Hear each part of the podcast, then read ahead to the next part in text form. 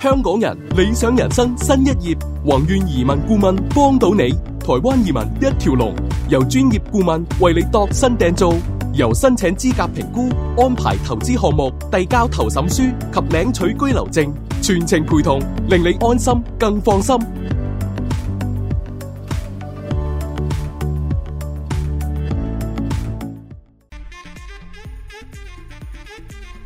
宏願海外物業投資中心呈現嘅英國樓盤巡禮將會喺宏願移民位於香港沙廠工業大廈第五期嘅長期展銷廳舉行，向大家介紹英國唔同嘅樓盤。快啲打嚟六二二一四四三八查詢啦！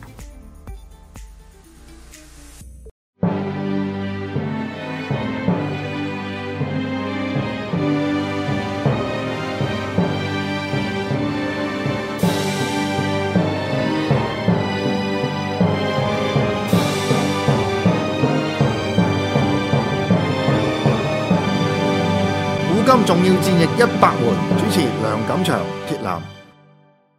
古今一百場先係同大家見面啦。嗱，今日都我哋講翻即係上次未即係未未講完嗰個古仔啦，係就係馮子材啦。咁但係即係我哋雖然睇啲誒古代嘅戰爭，但係我哋要睇翻最新係發展點樣噶嘛。係嗱，最新呢個我哋今日喺呢度提一提啦，就以色列咧而家喺前幾日啦，就確認咗啦，就係今年喺喺五月中嗰時喺加沙嗰個即係衝突咧，其實佢哋有用最新型嘅誒無人機。咁無人機其實就唔係好好好出奇嘅事，因為我哋都預告到咧，就喺誒現代嘅戰爭咧，無人機個誒角色好重要。但係呢個係用 AI 嘅，即係係最新呢個係用人工智能加無人機。咁咧就如果咁打法，真係將來唔使人打噶咯，真係唔使咁啊！嚇。你你你一定用 A.I. 嘅，你用人反應都慢啊！一定佢自己本身喺嗰、個嗰、個戰場上面咧，佢自己有決定有個決定力，嗯，唔係話你後邊望到再俾 signal 佢咧慢得滯。係啊。咁但係如果你睇呢、個，我哋唔知嗰個尺寸，呢、個呢、個即係咁嘅物體係幾大到㗎？如果睇落好細嘅啫我喎，諗應該唔夠係手臂大啦，唔該係手臂大，係唔夠手臂啊大，即係冇一搣啦應該。冇因為咁如果咁講話，嗰啲誒防空系統啦，即係舉個例，譬如話係誒雷達啦，基本上對佢哋冇乜冇乜作用冇用啊，睇唔到啊應該。啊。因為啲雷達嗱，其實啲雷達咧，佢入佢都係 A.I. 噶嘛，佢、都係會 check 下你嗰件嘢有幾大啊，啊飛行嗰、個嗰、個嗰、個嗰、個 routine 係咪係咪一個飛彈形式嘅啫嘛主要，咁呢啲咁嘅死人機你睇下樣飛得好似雀仔咁都得噶嘛，咁、所以有時咧你嗰啲雷達嗰個系統未必真係知道佢係咩嚟喎，係啊，嗱，所以因此咧，佢誒喺個科學雜誌入邊啊，而家睇到呢個咧就係、誒新科學家英國一份周刊嚟嘅，佢就話咧誒，而家係呢個呢、個咁細小嘅無人機咧，係空群而出嘅。係啊係啊，咁咧就嗰個無人機本身就唔係人控制嘅，係即係誒呢個人工智能。係咁咧，而且咧就佢係可以咧， 即係大規模地、廣泛地用即喎。係一千就幾百算隻損失咗好多呢、個即係咁嘅機咧，其實只要有一架架仲仲仲仲 function 到咧，佢仍然可以繼續嘅即係佢個 level 犀利咯。喎。係啊，咁所以將來你大家都唔好學武功啦。 唔係學武功係為咗一種樂趣啫，唔係為我唔唔好成日講咩實戰，拳頭加冇實戰噶啦。拳有間好實戰係嘛？係啊即係呢啲冇得打佢啊！如果對付嗰啲哈馬斯嗰啲嘅誒誒啊人，即係士兵咧，佢我相信其中一樣嘢就係人臉識別啦。係啊，即係追住你個人啦，即係佢佢佢唔會俾你啲偽裝可以即係誒呃到喎，係啊就係追住你，而且呢啲係咪放飛彈嘅？佢佢有誒每一架有三公斤嘅炸藥，咁佢就佢唔好話唔好話放啊，佢跌落嚟你 一死啊！你話你死啊！同埋同埋佢可以係咩自殺式噶嘛？係啊，即係佢唔佢唔需要話哦，好似人咁驚嗰個傷亡啦。因因為我哋以前都講過，以色列咧就第一樣嘢個幅員細啊，係第二樣嘢個人口即係同香港差唔多啦，人口矜貴啦，係但係同即係周邊嘅國家比，始終係矜貴噶嘛。係啊佢死一個就一個，咁所以而家你佢佢一樣係，喂我哋都唔同你打人啊，我哋同你打呢個無人機啊，打科技啦，打科技啦。咁呢個係二十一世紀嗰個戰爭嘅誒、呃、趨勢嚟嘅。係啊所以大家即係都都唔好太留戀話以前啲戰爭點 點點落，以後嘅戰爭係好機械化，都唔浪漫，唔浪漫， 好醜陋，但係就好有效率。咪即係好似日本當年武士，即係武士一路轉到去用火槍嘅年代一樣咯。啲、武士仲好浪漫去去玩刀法， 點知個農民已經攞支槍射你啦，係啊，同埋係唔打埋身嘅，唔打埋身啦唔。打埋身，唔打埋身即係冇 hand combat 啦，即係啊係冇冇徒手搏擊啦。咁但係好不幸地，我哋今日講呢個就係徒手搏擊。 要寫要寫一輪先㗎啦。嗱，咁呢個睇到咧就即係原來嗰陣時清朝嗰啲誒裝甲係咁樣 嘅，就真係真係好似似做大戲咁樣， 即係你話似唔似做大戲 啊？一模一樣嘅冇一次。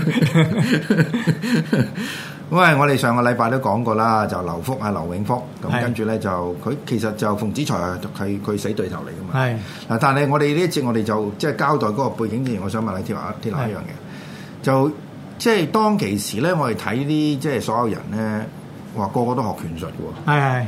嗱，咁我哋即係上禮拜上禮拜我哋提到秋瑾學咩拳啦。係嗱我我唔記得喺個節目，我應該唔喺個節目，我就喺節目之前問你嘅。係咁我收尾 check 到啦，係就學呢個無家拳啊，無家拳同埋呢個華拳華拳。啊！咁連阿阿阿黃興都係學呢樣嘢嘅。我諗我諗誒、呃、華拳同無家拳，我諗係係咪佢佢佢個地區比較仲係流行？華拳就唔使講啦，華拳係北方五大拳術。未聽過，我未聽過。華華茶花炮王啊啊嘛，五大拳派華拳係第一派，即係華拳就等於我哋南方嘅洪家拳，即係嗰個普嗰個普遍度哦啊啊。所以變咗華拳應該好多人學嘅啊。咁所以而家見到啊，嗯如果你喺啊，即係而家北京嗰啲咁樣嘅。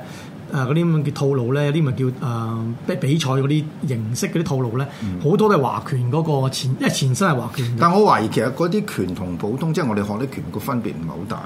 呃同佢即係好南多好多嘢都係一樣佢嘅，有啲似有啲似佢有啲似蔡李佛，同埋佢多咗好多即係又啊係嗰啲法啊馬利，即係嗰啲長拳啦、長拳啦、啊長長拳啦，同埋佢哋多咗啊，即係嗰啲咁啊擺連腿同埋呢個旋風腿咯。哦咁但係就冇嘥 kick 㗎，中國功夫唔好嘥 kick，嗯 中國功夫殺擊，冇嘥 kick。嘥 kick 咧係啊李小龍先興嘅，李小龍嗰腳打側踢咧就後來叫 Chinese kick，因為李小龍發明嘅，我覺得 係咩？因為有咩事咩？係啊。但係我唔係即係佢之前冇人冇人咁踢過咩？冇唔係以前就唔係中國人咁踢，但係因為李小龍咁踢之後，啲人就話呢種踢法就係中國嘅踢法，咁所以叫 Chinese。但係佢佢佢個起源喺邊度嚟嘅？應該係空手道嗰啲咯，應該空手道係啊即係咁啊 karate 嗰啲係啊嗰啲即係如果係 side kick 咧，你見到係 side kick 係應該係誒側踢噶嘛。嗯中國唔興咁樣側踢嘅，咁啊側踢咧比較上咧危險啊，即係嗰個下音咧比較上係容易暴露同埋即係踢咧好簡單啦，因為你唔知人哋揸住啲咩㗎嘛。係尤其夜晚啦，你睇係唔到啦，可能你睇話赤蘿蔔刀肚都唔定 喎。咁點解點解即係即係我哋我哋學功夫一路都唔贊成話起腳起高腳啦係，過過腰個原因好簡單，因為你突你隻腳損即係有誒、呃受傷而走唔到，係啊係啊，即係一個最最基本，因為呢個係街頭交，唔係講緊話即係上擂台嘛係係係啊所以一定係即係唔係好鼓勵你用腳啊咯。唔係如果佢哋用都係用誒旋風擺連，點解會用旋風腳同擺連腳咧？因為隻腳咧係由內向外或者外向內踢，咁做一個線形咧，都係一出腳嘅時候都係保護咗個下陰先嘅。嗯但係如果你留心睇翻跆拳道啊，或者空手道、空誒側踢或者跆泰拳嘅側踢咧，佢都係誒、呃暴露咗個下陰出嚟，然後先起腳踢噶嘛。咁但係可能練埋個下音唔怕踢咧，誒、都冇乜人練 到啦，係嗰啲你見到嗰啲奇怪怪喺度打自己嗰啲，我諗要谷個輪嘅喎。係啊，要高一輪係咯嘅，即係當係你唔你唔唔可以突襲咯，係啊真係突襲係死喎突襲一應樣該一樣咩係嘅，啊即係總之你話你，哎你打我，咁我就可以谷埋嗰度。咁啊，咁點解咁我先提音縮陽先，係啊唞啖氣，谷縮收縮咗先，係啊然後先俾你踢。但係其實踢都係一樣嘅，逢精硬功嚟嘅。踢落去唔係話唔傷，只不過你唔覺咁痛咁解係啊啫。可能事有痛啦。啊，是有傷啊，咁樣算是有傷。好啊，嗱，咁除咗呢個之外咧，就誒頭先我哋講過啦，就誒阿秋瑾學無家拳啦。係係嗱，呢個對我嚟講係一個好，即係我覺得好好好好好奇怪嘅事咯，因為女性啊，係就即係學拳，係仲係真係用喎。係係。咁咪咩係無家拳咧？應該就係無家拳，應該係咪胡鬧嘅？誒係咪湖南我唔知，但我係抽緊就喺喺浙江啊嘛。但係你睇佢打法咧，嗯因為我你你俾我睇咗之後，我真係上去睇過佢哋嗰啲打法，啲套路打法。啲套路打法咧，其實都係咧啲誒，即係殺步啊、誒、扭腰法、勁短手，即係都係短手多嘅。咁、嗯變咗咧，應該屬於形意嗰一類嘅應該係。嗯，咁但係簡單嚟講，其實就冇咩大分別嘅，即係大家即係都係嗰啲嘢嚟㗎啦。因為攞都係做啲短打咯，都係做啲短打係啊啊咯啊。只不過你即係分開南拳同埋北拳啊嘛，係係咪？但係我如果睇佢嗰個應該就係係實質上南拳嚟㗎嘛。誒咪似形意嗰啲咯，似形即係似內家多啲嘅，啊內家拳啊哦似內家拳多啲。咁但係好犀利啦，因為一位一位女性咁，佢學拳學完拳之後又又學即係又學刀法啊，又係啊，仲識騎馬好多嘢啦。係啊啊！但我唔知佢有冇紮腳啦。我講其實應該冇冇扎腳，冇扎腳，冇冇扎扎腳腳。咁佢好似反對扎腳嗰啲人翻嚟㗎就嘛。係啊。嗱，咁點解我哋即係無厘頭講呢啲嘢咧？個原因好簡單，因為呢位馮子才咧，即係去到七廿幾咧，仲 hand combat 喎，徒手搏擊。不過佢諗住諗住誒諗住死㗎啦，係咪都？ 冇㗎。咁你你你如果徒手搏擊，你唔係諗住死點同人抽啊？因為唔係因為佢後佢後來佢打咪年紀大啦嘛啊，咁咧誒佢為咗表表示個決心咧，帶埋兩個仔去咧，就唔係話同兩個仔一齊打，而係話咧有咩醫鬱咧，兩個仔幫我收 線。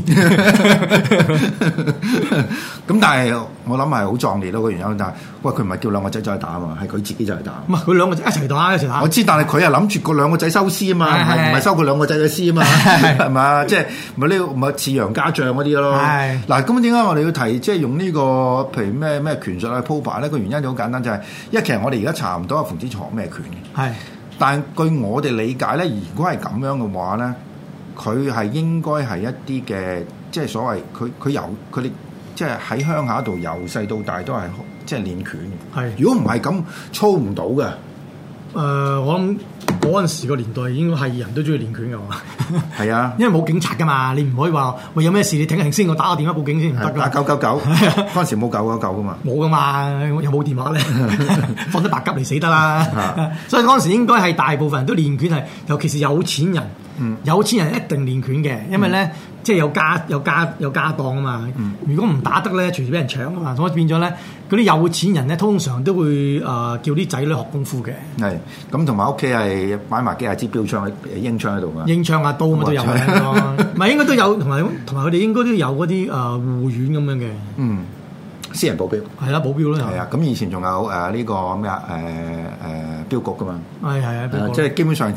即係簡單嚟講就係所有人如果唔識功夫就基本上係好蝕底嘅。係啊係啊。嚇！咁所以你嗰睇到而家就佢着到好似打大戲，好似大戲咁 樣。我懷疑佢真係上戰場真係真係咁樣嘅。唔係喎，咁啊，即係以前啲嘢啲裝甲重啊嘛，即係唔同而家。而家就話有啲好靚嘅纖維可以有有防彈有防刀啫，以前真係要整啲金屬嘢噶嘛，可能就爭啲，或者係嗰啲誒竹排或者藤排嗰啲咧，用嗰啲即係啲織法嚟嚟擋嘅，但係都重噶嘛，但係咁呢個對佢嘅體能就好高，因為我試過咧就戴甲。係就即係打 sparring 咧係，其實係好辛苦，好辛苦啊好辛苦咩你唞唔咩到氣嘅。啊咁咧，你到打到末段嗰 時候，即係除咗除係啊挑晒佢，所以我理解點解許許處要除咗衫 打，因為佢唔夠氣。 咁我哋點解今日即係上次我哋講過就係阿馮之才到到七啊幾歲，係佢要同人即係同啲法國佬真係打嘅時候，突然間我哋講話其實唔係法國佬嚟嘅，真係打埋身就揸住支英英槍槍走走去咁。咁你估計其實佢哋嗰啲係係咪一啲即係地方嘅拳術嚟嘅咧？我諗應該係嗱，佢咯，哋呢係欽州啊啊，欽州係廣西嘅，佢但係應該係廣東佬、廣東廣東人嚟㗎啦。同埋因為咧誒、中國人有個好得意嘅同誒，即係話武器咧誒最最緊要係英槍，嗯，咁點所以誒解？英槍有幾長啊？冇誒咪一點一點八，啊即係總之但係係我見過有啲好長喎。好長嘅，好長嘅。即係誒，但係我諗佢呢個應該應該唔會用好長嘅，因為誒、呃嗯你打埋身太長又唔得嘅。我諗佢應該大概，我諗佢英槍應該個頭多六尺到咯，六尺到咯六尺六尺槍如果一般如果有打陣，即係我哋上次講話打陣營，即係嗰啲陣地戰咧，就一點八米㗎嘛，即係啊差唔多兩。嗯其實就只等於以前我哋講嘅馬奇諾嗰個方嗰個方係陣啊嗰支長馬。講盡咗再長啲嗰段三米嘅嗰段九尺。但係嗰支即係馬其頓嗰支係好粗㗎嘛。好粗好粗好粗。呢支英槍就唔粗㗎。英槍唔粗㗎英槍英同埋英槍係彈㗎嘛。係啊嗰支嗰嗰支嗰支嗰支杆有有韌性啊！有硬性啊。咁呢個有好有唔好 嘅。好好就係佢可以誒、呃能夠將嗰支英槍即係發出嘅時候咧，可以點好多點嘅，嗯即係有啲咩叫梅花五點啊嘛，即係一打出咧。又話打五個點出嚟，嗰陣時話話李書文嗰陣時咧，喺屋企練咧就槍王用支啊用支槍咧喺個牆度可以同時間打五個窿嘅哇， 你嗰啲小説啦 咋？越講就越神奇。係啊，真係咁啊咁咁以前啲人咁嘅，咁樣先慣噶嘛。 啊咁但係如果譬如話，我哋估計啦，即係誒佢喺誒呢場戰，即係鎮南關場嘅，就即係親自落場。咁但係埋身啊，即係講緊話，譬如短距離啦，啊尤其是嗰陣時啲槍啊，即係講緊十九世紀嗰陣時嗰啲槍，埋同一支英槍比係，單拖特嘅有冇着數咧？誒呃其實鬼佬嗰支長槍咧，好少用嚟搏擊嘅，即係唔賣得身嘅，即係唔多唔係唔係得新嘅，踢比較少技巧啊，踢啲比較少啲。咁而中國嗰啲嘅誒英軍，但係我講一樣嘢係佢佢即係佢去到大概大概十十零尺之後，你衝埋去啦，你揸住英槍衝埋去，佢有支槍，佢開槍打你啦，㗎，佢開槍打你所以咪誒依場戰爭你睇到阿阿阿馮先生咧，阿馮老先生咧，誒、死咗好多人先至 衝嘅，佢係等人打到啲子彈彈幕或者炮就誒、接近冇咧，啊佢先係衝嘅。咁但係點解啲人咁戇居肯同佢衝咧？唔係，咁你諗下啦，你你而家你啊你帶住班人去打，咁咁嗰班人係係要殺你噶嘛？嗯啊咁你唔殺對方，對方會殺你喎。咁都嗰個心態上面就話，佢而家係有機會唔俾我殺嘅時候咧，你梗係衝去殺佢啦。咁唔係點解調調翻轉頭大家即係鬥鬥快走佬咧？但係咁啲軍法 係嘛，你走啫嘛，你翻到去可能同村人嚟噶嘛，你翻到去俾人斬啊一 樣。我明白啦，而家解釋得到啦，即係好似好詳細。歷史學家冇咁講法嘅，歷史學唔家係你睇翻，唔係你睇翻好多好多誒嗰啲咩治軍嗰啲咧，我哋嗰陣睇下嗰啲咧係，曾國藩啊曾國藩嗰啲，喂一你一一一 唔啊，戚聽。繼光啊，我記得戚繼光係啊，即係你一做錯啊即係嗱，你俾咗你就呃 under 你有五條友啊，光條友其中一條友走佬就就啄你先，係啊，同埋有時嗰啲嗰啲嗰啲誒懲罰好殘忍㗎，譬如好似啊、即係會誒斬咗你隻手啊，即係話哦，你犯咗呢件咩軍法，唔使唔使咩軍事法庭㗎啦，即場就斬咗隻手先。咁有啲唔係，有啲係斬直情斬咗你㗎啦，即 係變咗你嗰啲軍人咧喺戰場上面咧條命咧唔係你嘅，係啊擺咗喺人哋度嘅。係係，同埋咧就即係你就算唔死啦，斬完之後咧，其實你都唔使鄉下撈啦。係啊， 你唔翻得鄉下㗎唔講啦話啦。噶啦，即係總之，即係一世人你知哦，你俾人即係軍法處置過。係啊，